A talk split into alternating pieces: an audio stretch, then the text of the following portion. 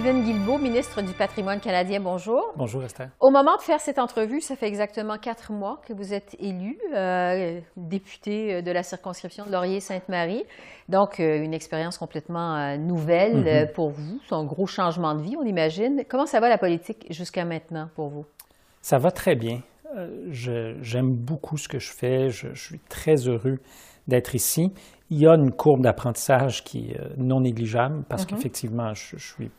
Je n'avais jamais fait de politique active. euh, et là, je, suis- je me suis présenté, j'ai été élu député, nommé ministre par, euh, par, par le premier ministre.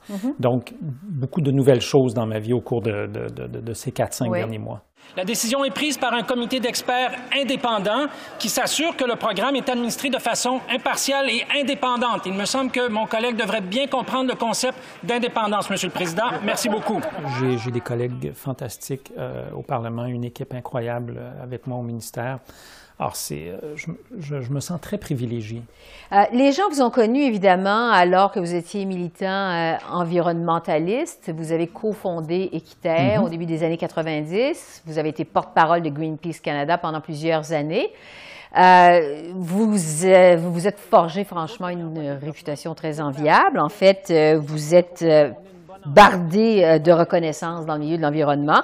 Euh, pour n'en citer que quelques-unes, en 2009, identifié comme un des 50 euh, acteurs mondiaux du développement durable par le journal français Le Monde. 2010, reconnu comme un des leaders des Amériques par le magazine américain America's Quarterly. 2015, le magazine L'Actualité vous désigne comme l'une des 25 personnalités les plus influentes au Québec. Les observateurs disent de vous que vous êtes un des rares dont la parole compte euh, dans le domaine de l'environnement. Je me demandais comment vous, vous vous décrivez, Stephen Guilbeault? Je, je pense que le, le qualificatif de militant me va très bien. Je- je, pense que je, suis quelqu'un qui, euh, qui, qui, euh, qui a épousé un certain nombre de causes et c'est vraiment ce qui m'a motivé à la fois d'un point de vue personnel et professionnel au cours des dernières décennies. Euh, on me connaît beaucoup pour ce que, ce que j'ai fait en environnement et, et j'y ai dédié beaucoup de temps et d'énergie, mais j'ai travaillé aussi sur les questions de, de, de- de droits de la personne, j'ai travaillé sur le logement social, donc je suis membre fondateur d'une coopérative d'habitation verte, euh, l'une des premières à Montréal. Euh, Je me, je me suis beaucoup intéressé aussi au monde des technologies, donc j'ai été conseiller pour un fonds d'investissement canadien dédié aux technologies propres. Euh, j'ai d'ailleurs euh, publié mon troisième livre euh, juste, avant, juste avant les élections qui porte sur, sur les impacts à la fois positifs et négatifs de, des technologies numériques, notamment l'intelligence artificielle, sur l'environnement et la société. Donc, je suis quelqu'un de, de très passionné et, et- et j'aime, j'aime m'investir euh, pour des causes. Et là, je, pour moi, le fait de faire le saut en politique, c'est- Oui. c'est vraiment la, c'est une autre façon, mais c'est- une poursuite. C'est pas il n'y a pas de bris. Je ne suis pas passé à C'est une autre. suite logique. Tout à fait. Lorsqu'on vous Google sur Wikipédia, on dit que vous êtes militant depuis l'âge de 5 ans, que euh, vous êtes monté dans un arbre euh, situé dans la cour arrière de la maison de vos parents pour empêcher un promoteur immobilier euh, d'abattre l'arbre pour construire une maison. Est-ce que Avec la permission de ma mère. OK. Mais est-ce que... Donc, c'est pas une légende urbaine. Non, c'est, non, c'est pas une légende urbaine, c'est très vrai. Euh, donc, quand, quand j'étais jeune, derrière la maison, c'était, c'était la forêt. Et un jour, euh, pour faire place à un nouveau développement, ils ont commencé à couper cette forêt-là. Et là, je suis rentré dans la maison en état de panique et j'ai dit à ma mère, Maman, ils sont en train de, de couper notre forêt. C'était pas la nôtre, mais pour un petit bonhomme de 5 ans, c'était mon terrain de jeu. Qu'est-ce qu'on fait? Et ma mère a dit, ben, si tu grimpes dans un arbre, elle dit, celui-là, ils ne pourront pas le couper. Alors, c'est non seulement avec sa permission, mais à sa suggestion. Et comme je passais mes journées à grimper dans les arbres, ben, c'est ce que j'ai fait. Vous, vous venez de la TUC. Exact. Euh, Est-ce que vos parents étaient militants? Est-ce que vous avez grandi dans un milieu où il y avait du militantisme? Non, non, pas, pas particulièrement. Euh, ma mère a été à la maison jusqu'à ce que j'ai 14 ou 15 ans. Euh, mon père était boucher. Euh, euh, s'est impliqué un peu dans des associations comme les Chevaliers de Colomb, Uh-huh. mais c'est vraiment au secondaire que j'ai appris, j'ai commencé à m'impliquer dans, dans- dans- dans différentes causes, et après ça, j'ai poursuivi. Mhm. Euh, vous avez poursuivi des études universitaires euh, à l'Université de Montréal, d'abord en relations industrielles, par la suite euh, en sciences politiques, mais vous avez également fait des études en théologie. Mhm. Qu'est-ce qui vous intéressait dans les études en théologie? j'ai un oncle, l'un des frères de mon père, qui a été missionnaire pendant, pendant de nombreuses années, mhm. notamment à Haïti, et il est en quelque sorte le, le, responsable du fait que mes parents ont adopté. Donc, l'une de mes sœurs est d'origine haïtienne. C'est un peu mon oncle qui est, qui est, derrière, euh, qui est mm-hmm. derrière tout ça. C'était à l'époque le seul membre de, de, la famille qui, qui, était allé à l'université. Une grande famille québécoise, mais. Euh, et c'est quelqu'un que j'admirais, que j'admire encore aujourd'hui beaucoup. Euh, quelqu'un de, de, qui je suis, je suis, très près et je pense que c'est cette proximité-là qui a fait que je me suis intéressé au phénomène religieux et que j'ai eu envie d'aller explorer un, peu mm. plus euh, ces, questions-là quand j'étais à l'université. Alors, les études en théologie se sont arrêtées là, mais cette philosophie-là euh, mm-hmm. m'accompagne encore aujourd'hui. Encore aujourd'hui. Euh, on a commencé à vous remarquer, vous, Stephen Guilbeault, au début des années 2000, vous avez marqué un grand coup en 2001. vous avez, en tant que militant environnementaliste, grimpé la tour du CN à Toronto, qui était à l'époque la plus haute tour au monde, pour y apposer une banderole mm-hmm. sur laquelle vous critiquez le Canada et les États-Unis, euh, vous les accusiez de tuer le climat. Euh, vous aviez 30 ans à l'époque. Qu'est-ce qui vous motivait? Qu'est-ce que vous aviez à l'esprit? Euh, ben, je, parlais de, militantisme. Uh-huh. je, pense qu'évidemment, ça s'inscrivait mon passage à Greenpeace s'inscrit en droite lignée avec, avec cette philosophie-là de, de m'impliquer. Euh, et j'avais, avant d'arriver chez Greenpeace, j'avais suivi une formation qui était donnée par un centre montréalais sur, sur, sur la non-violence. Mm-hmm. Euh, et une partie portait sur la désobéissance civile, mais non violente. Donc, de la philosophie de Gandhi en Inde, de Martin Luther King aux États-Unis et de, et de bien d'autres. Et je trouvais que c'était une, une, façon de, de, de s'engager et de militer qui, qui, me rejoignait beaucoup. Alors, mm-hmm. Quand j'ai eu l'occasion de travailler à Greenpeace, Greenpeace qui est une organisation qui, a un peu, euh, qui s'est bâtie autour de, de, la désobéissance civile non violente, j'ai eu euh, l'occasion à plusieurs reprises de, participer à, quelques actions comme ça, dont celle de la mm-hmm. Tour du CN. Ça, ça fait à peu près quasiment 20 ans. Mm-hmm. Avec le recul, comment vous voyez ça? Euh, qu'est-ce que vous pensez de ce geste-là de l'époque? Pour moi et pour les gens qui pratiquent la désobéissance civile, mm-hmm. d'un point de vue philosophique, on fait ça quand on, a, quand, quand on estime avoir épuisé les autres mécanismes, le dialogue, la négociation, mm-hmm. quand on sent que le, message ne passe pas, que les choses n'avancent pas, c'est là où on, on décide de, faire ça. C'est pas quelque chose. Si on le fait bien, à mon avis, c'est pas quelque chose qu'on doit prendre à la légère. Et c'est pas. On ne doit pas commencer par ça. Il faut essayer de commencer par dialoguer. Il faut essayer de trouver des terrains d'entente. Mm-hmm. Euh, à l'époque où j'ai fait ça, le, le, discours ambiant sur les changements climatiques était très différent de celui qu'on entend aujourd'hui on passait un peu pour des extraterrestres, euh, que ce soit les scientifiques qui en parlaient à l'époque, les, mm-hmm. militants, les militantes comme, comme moi. Alors, on, a senti le besoin de, marquer le coup. Mm-hmm. Euh, je pense qu'aujourd'hui, on voit que la question des changements climatiques a, pris beaucoup de place dans, notre société. À part quelques individus euh, de part et d'autre, il n'y a, plus à peu près plus personne pour contester cette, réalité-là. Mm-hmm. Plusieurs partis, la majorité des partis politiques aux dernières élections fédérales avaient de très bons programmes, beaucoup d'engagement là-dessus. Mm-hmm. Euh, les choses ont beaucoup changé depuis, depuis 2001 à, ce niveau-là.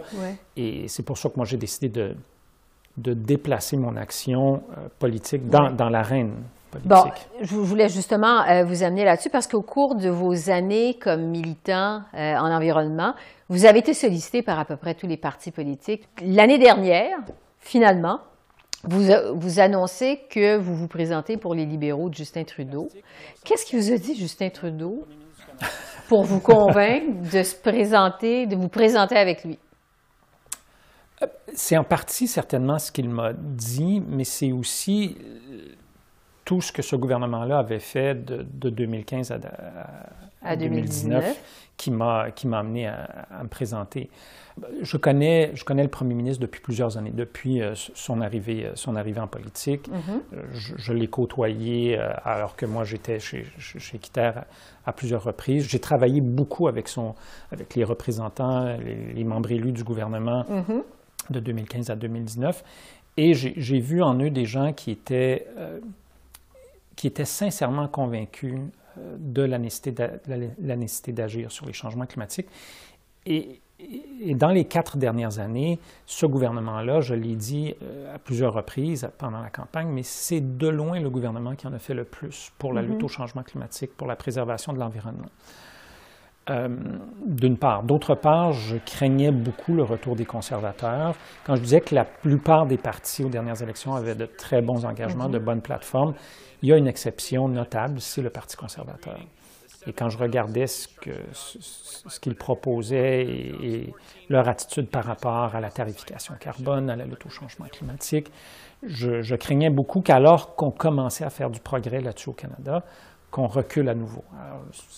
Tout ça mis ensemble mm-hmm. m'a amené à me, présenter pour, pour, le Parti libéral. Vous avez fait l'annonce de votre candidature euh, le 21 juin 2019.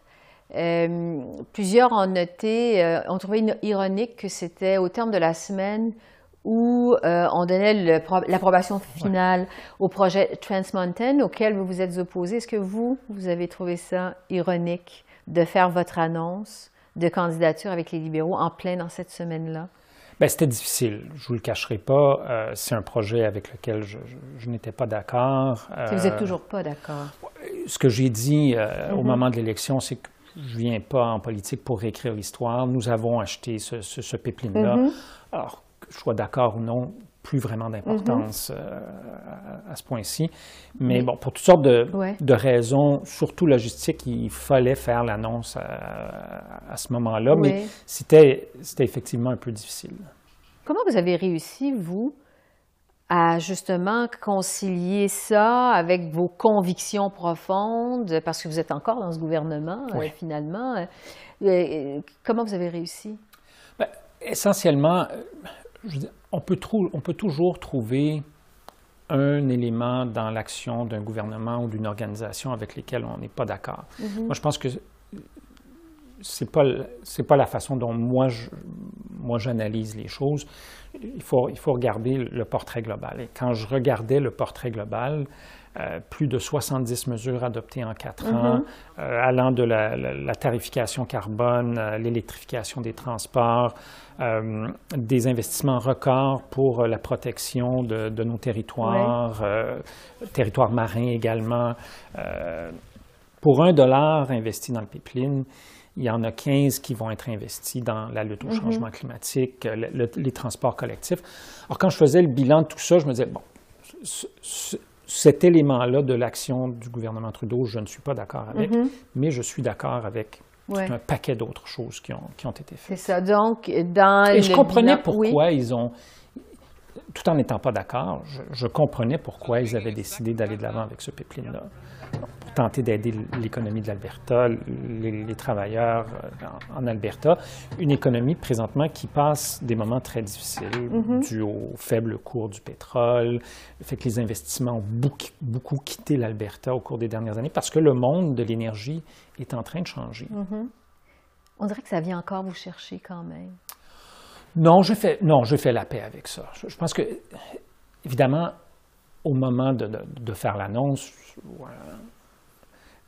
les semaines précédentes, je savais très bien que ce moment-là arriverait où le gouvernement allait annoncer publiquement euh, qu'on allait de l'avant avec ce projet-là. Donc, il a fallu, que je me pose la question, est-ce que je peux vivre avec ça? Est-ce que je peux, je suis prêt à aller, euh, aller dans ce parti-là? Mm-hmm. et, et, ce que j'ai demandé au premier ministre et qu'il m'a accordé, je dis, Monsieur le premier ministre, je suis prêt à me présenter pour vous, mais vous devez m'accorder euh, la possibilité de dire publiquement que je, suis, que je ne suis pas en accord avec le projet.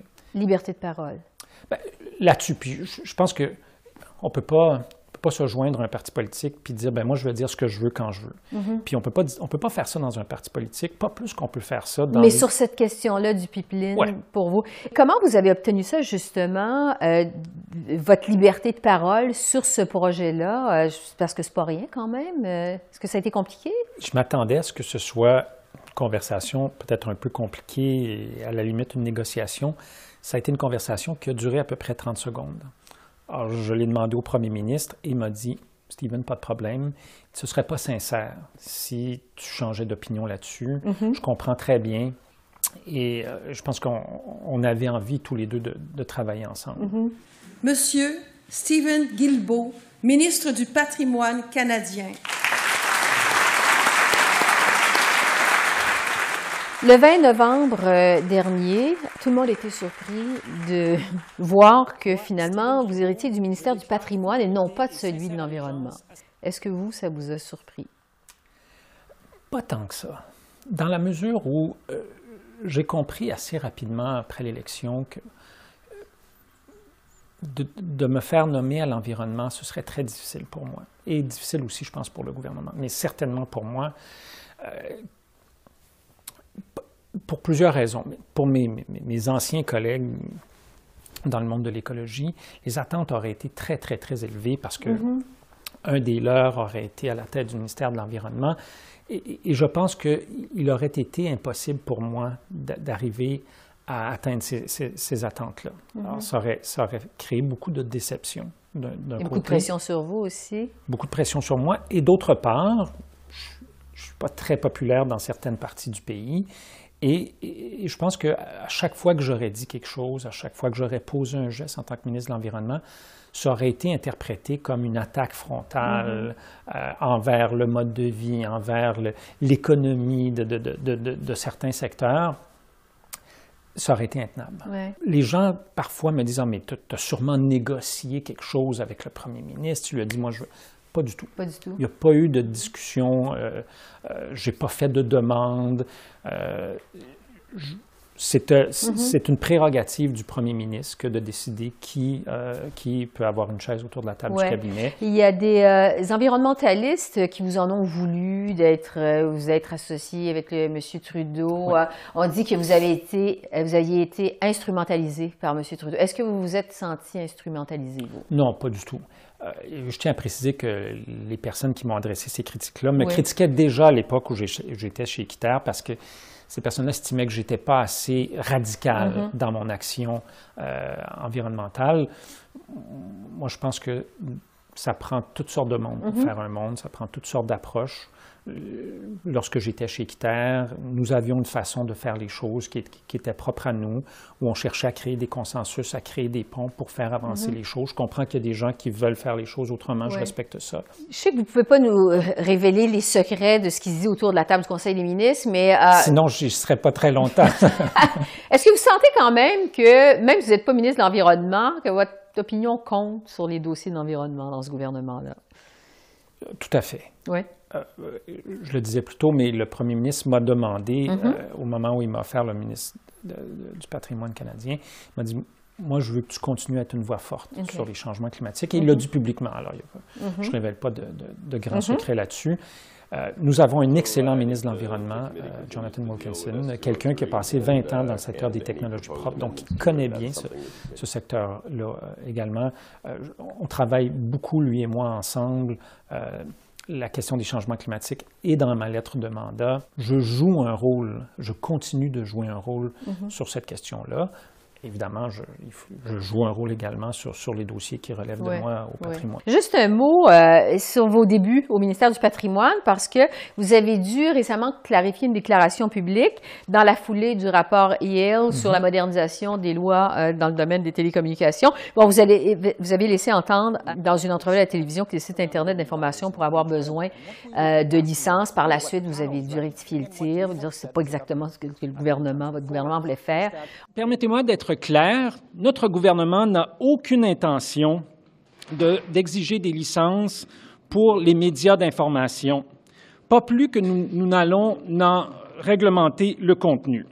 On vous a senti nerveux euh, à ce moment-là. Comment vous avez vécu cette période-là? Parce que vous étiez à, vos débuts là, comme ministre. Comment vous avez vécu ça? Bien, en fait, je pense que la confusion est venue à la fois du, essentiellement de l'utilisation du mot média. Mm-hmm. Alors, dans le rapport Yale, dans la réglementation canadienne, on fait référence aux médias pas seulement comme les médias d'information, mais euh, les organisations qui vont créer du contenu. Ça peut être un contenu nouvelle, ça peut être un contenu divertissement. et, et, lorsque j'ai répondu à la question, et ça faisait référence à, euh, à l'une des recommandations du rapport. À aucun moment dans, dans le rapport Yale, on propose que les, les médias d'information aient besoin de s'enregistrer auprès du CRTC. Et la confusion est venue de là.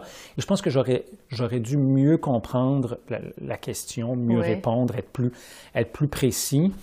Euh, Est-ce que j'ai été nerveux un peu? Ben oui. Euh, je, je fais des communications publiques depuis très longtemps.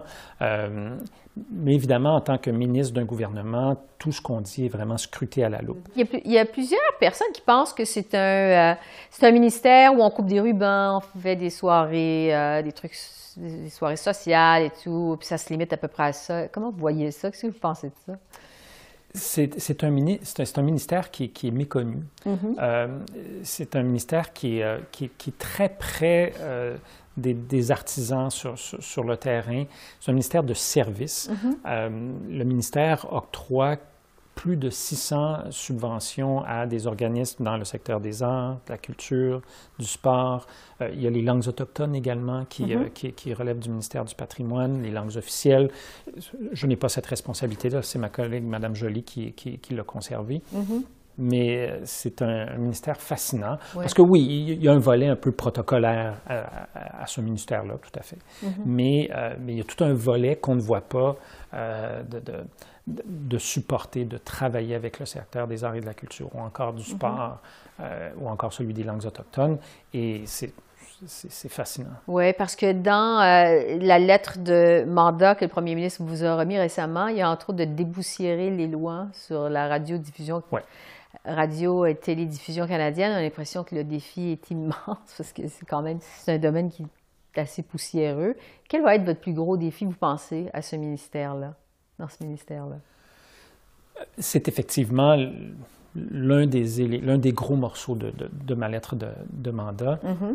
En fait, je pense que le plus grand défi que j'ai, c'est que je, je vais devoir faire en l'espace de quelques mois ce qu'on aurait normalement mis Ouais. quelques années à faire. Compte tenu du fait que nous sommes dans un gouvernement minoritaire, il, il faut modifier ces lois-là. Il faut changer les, les règles du jeu. Elles ne fonctionnent plus. Nous avons des entreprises canadiennes qui sont soumises à un régime réglementaire, qui doivent verser des montants dans des fonds pour qu'il y ait une production culturelle canadienne, québécoise, euh, l'on co- que l'on continue à supporter ça. Et d'un autre côté, on a des, des, des entreprises ultra riches euh, qui ne sont soumis à aucune de ces réglementations-là. D'une part, d'autre part, le financement du contenu culturel qu- québécois et canadien vient en partie des revenus publicitaires. Alors, ces revenus publicitaires-là, chez les joueurs traditionnels, diminuent parce que une bonne partie de l'assiette publicitaire est maintenant chez Google et Facebook. Alors, comment on fait ça? Euh, le comment, à mon avis, n'est pas si compliqué que ça. Je. C'est pas simple non plus, mais, mais je pense que le grand défi pour nous va, va être de, de- de réussir à, à- à le faire suffisamment rapidement pour Ouais. que ça puisse être en place avant une prochaine élection Ouais. dont on ne connaît pas l'échéance. Un mot sur la conciliation politique-famille, parce que j'ai vu que vous avez quatre enfants Ouais. âgés de 10 à 21 ans, quand même. Vous êtes euh, à la tête d'une famille assez nombreuse pour, euh, pour l'époque. Et deux, et deux, euh, deux beaux fils, donc mon, mon épouse a deux garçons également. Comment vous conciliez euh, la politique avec la famille? Je pense que le, le fait d'être arrivé, ben, c'est un défi quand même. Il faut, d'un point de vue logistique, euh, il faut bien organiser les choses. Mais le fait d'être atterri au, au patrimoine me donne beaucoup d'occasions de faire partager euh, avec ma famille euh, ce, ce ministère-là. Donc, en- très bien vu pour un, un ministre d'aller à la rencontre des, des gens dans son secteur, les musées par exemple. Ben, souvent, je vais y Ah, aller avec avec, les les enfants. enfants. On a, on a, j'ai été le premier ministre du patrimoine à visiter les archives euh, du Musée de la nature personne d'autre était allé avant. C'est un lieu fabuleux, des millions d'échantillons euh, d'espèces animales, végétales, minérales également. Euh, les enfants ont pu voir comment, lorsqu'un musée reçoit un, morceau de pierre dans lequel il y a un fossile, évidemment, quand ça arrive au musée, ce n'est pas tout bien fait comme quand on le voit au musée. Il y, a, des années de travail qui sont derrière ça. On est entré dans une salle et là, il y avait un morceau de roche sur la table. Et, euh, l'un des directeurs du musée nous dit Regardez, c'est la mâchoire d'un tricératops. Les enfants étaient. Puis on le voyait bien quand il nous l'a expliqué. au début, c'était pas euh, mon épouse adore les arts et la culture. Elle a fait une partie de ses études en histoire de l'art. On, peut, on peut aller, on a visité euh, une exposition euh, au, Musée des beaux-arts mm-hmm. du Canada. même mes beaux-parents qui, qui, sont très férus également. Donc, tout le monde, tout le monde en profite un peu.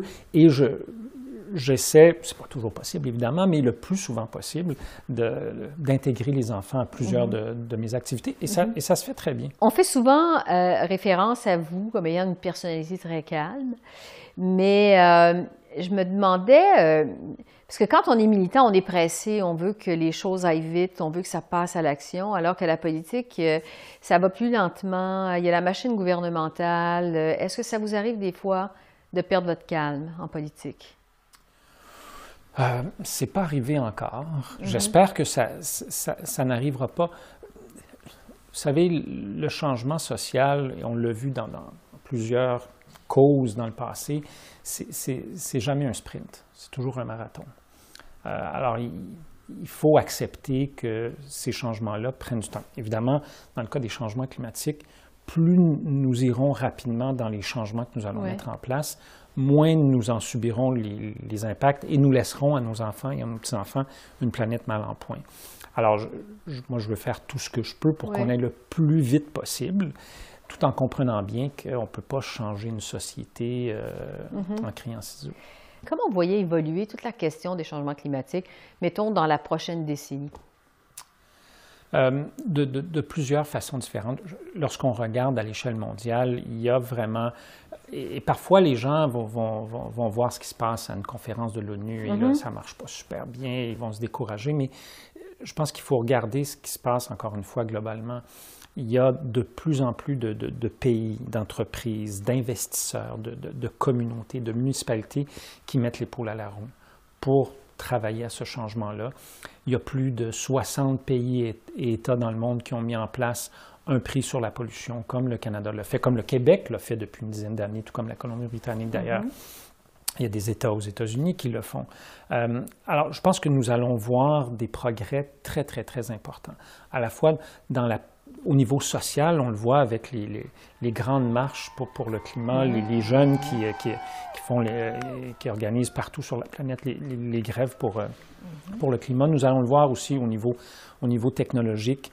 Euh, nous allons vivre au niveau des transports le même genre de transformation que notre société a vécu il y a une centaine d'années quand on est passé du cheval à l'automobile. Hmm. Euh, nous allons passer de l'automobile traditionnelle, donc le moteur à combustion interne, à, un mode de propulsion électrique, euh, des, voitures, euh, des voitures autonomes pilotées grâce à l'intelligence artificielle. Et ça, ce n'est pas pour, pas pour les, dans les 25 prochaines années. Là. Vous parlez d'une décennie, ça, va, ça va tourner autour de ça. il va y avoir beaucoup de changements très positifs au niveau de notre société. Hélas, aussi, par contre, des impacts des changements climatiques de plus en plus importants. Parce que avant, de avant d'aller mieux, nous avons pollué pendant de nombreuses décennies.